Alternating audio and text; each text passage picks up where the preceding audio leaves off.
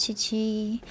其实现在也不早了，今天是我的休假日，所以我下午才开始录音。目前是不定期的更新，一周至少会有一集。因为我自己还有自己的工作，所以时间比较难抓一点。加上我会想开始录这个，是纯粹想记录一下我的买买房的过程。那上次有谈到看房的时机点，非常推荐大家抓准淡季的时候去一趟。但七月一号的时候，十家登录二点零会上路，陆陆续续还会有一些政府的政策啊。最近政府的政策上，很像还有蛮多的改变。建议大家可以先上网做做功课，寻找最适合下手的时间。到时候看房的资讯一定会更透明，一定还会有一些不同看房的技巧。那今天想跟大家分享，当初我是怎么抓预算的。大家常讲就是头期两成，贷款贷款八成，那房贷的话就是抓薪资的三分之一。但其实这样的陈述不是每一个人都贷得到的，所以可以建议你先上网查查银行的资讯，直接找银行谈看看，一定要先谈，所以才可以确定说自己目前的贷款的状况，也不要听就是代销人员说哦，一定可以贷，一定可以贷，一定可以贷，然后就觉得可以贷。就不要害怕去银行询问，然后也不要害怕，就是别人觉得你买不起啊，或者是别人只是你只是想去问问看，然后人家就想打发你这样子。但我自己买预售屋的好处就是可以将头期慢慢摊还，所以一开始的时候只会有一笔定金，你可能能。建商有建造之后，你想保留这个户型，或者是你想谈这一户的价格，那你就先给他一笔定金。那我买的话是付十万，每一家都是不一样。那通常这中间你就可以拿到合约书，然后你就可以去鉴赏你的合约书啊、议价，中间的时间大概是五到七天。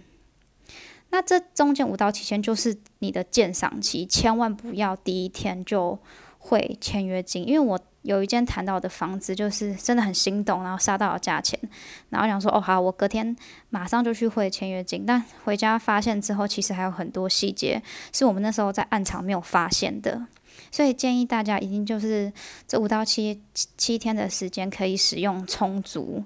建议这几天多跑几次接待中心，你可以去谈价格啊，或者是问问题。我前面有提到，我跟我男朋友，我以后都叫郭哥好了。我跟郭哥是自己买房子的，如果有后援，我会建议可以带不同的人去谈。你不一定要带爸爸妈妈或是什么阿公阿妈，你可以带你有买房经验的朋友。那如果有家里的长辈帮忙的话也很好，就家里的长辈都可以带过去看看啊。我自己中间是跑了两次，最后一次我议价的时候还议到哭诶。我觉得我那时候一定有吓到代销，但我哭也不是装的，主要是那一天我上班的时候遇到一个客人态度真的很不好，我那时候其实心里是蛮委屈的，然后加上我的代销。他是属于姐姐级的，所以态度又踩得很硬。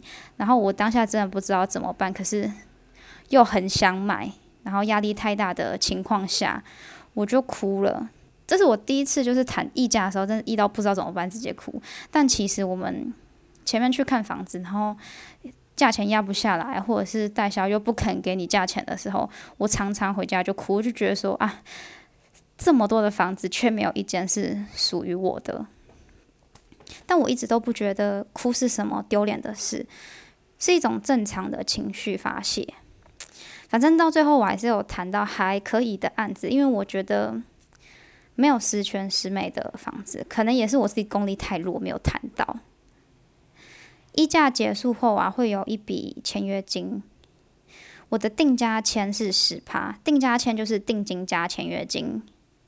然后后面的工程款两年内摊还是十趴，这样子就是头期两趴，然后哦，头期两成，贷款是八成。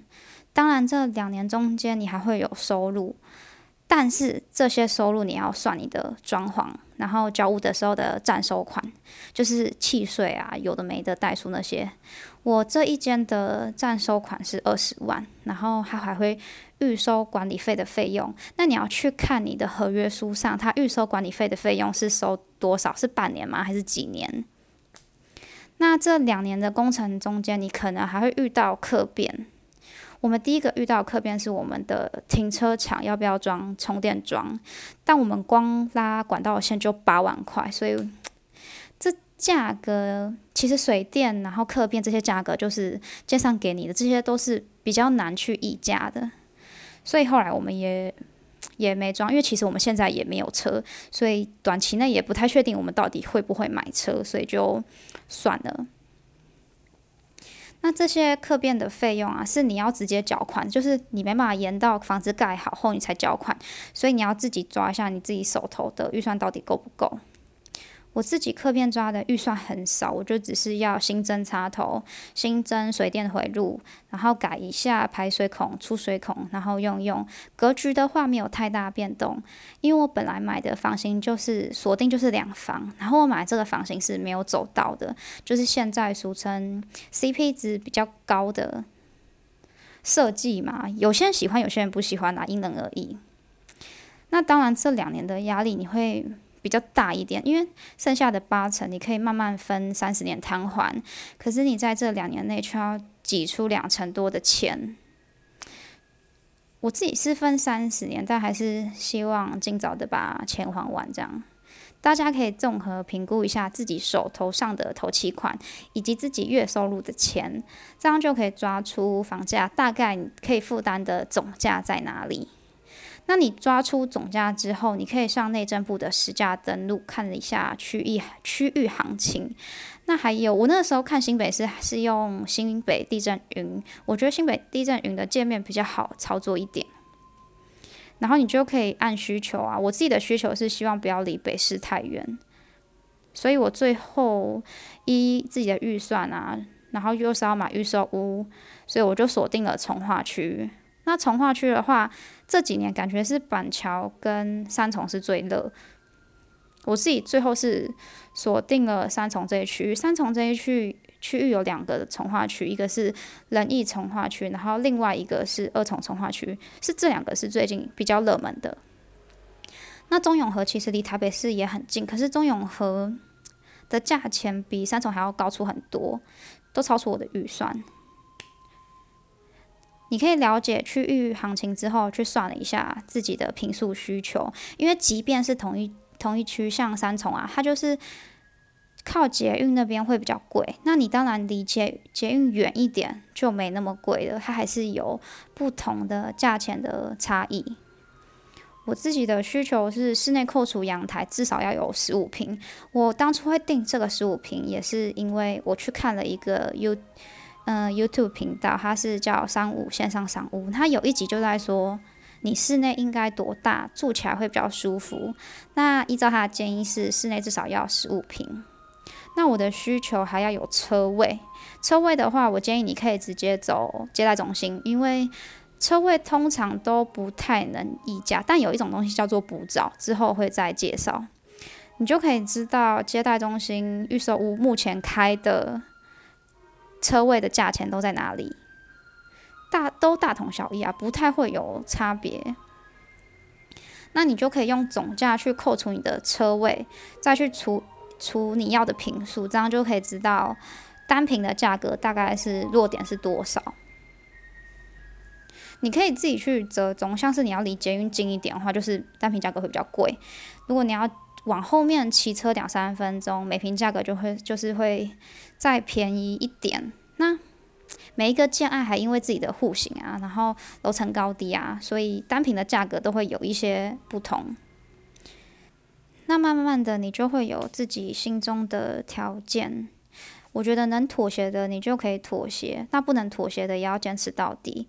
因为买下去之后，我觉得心里不能有疙瘩，因为这疙瘩可能是跟着你几十年，就想争取的、想询问的、想议价的，都要勇敢去开口。价格是喊出来的，不喊你就没机会了嘛。那当然，大家就是要记得理性的议价。那最后帮大家复习一下买房想抓预算的你们，第一个可以评估自己的头期款，第二个可以评估自己的还款能力，那第三个就可以开始咨询自己可以贷到的贷款成数，第四个一定要上就是政府认可的实价登录的网站，可以查一下自己附近的区域行情，就可以大概抓出那个总预算。可以，那我最近像算是在自己的。I G 上面有公开，我自己开始有制作自己的频道，蛮多朋友听了我前面一两集，也给我蛮多建议，也感谢大家的鼓励，我也会慢慢的进步，一定会越做越好。那下一集我想分享自己的故事，是什么样的契机让我开始想买房子，甚至是真的买下我人生中的第一间房子，会比较着重在我个人。那我们下次见啦，拜拜。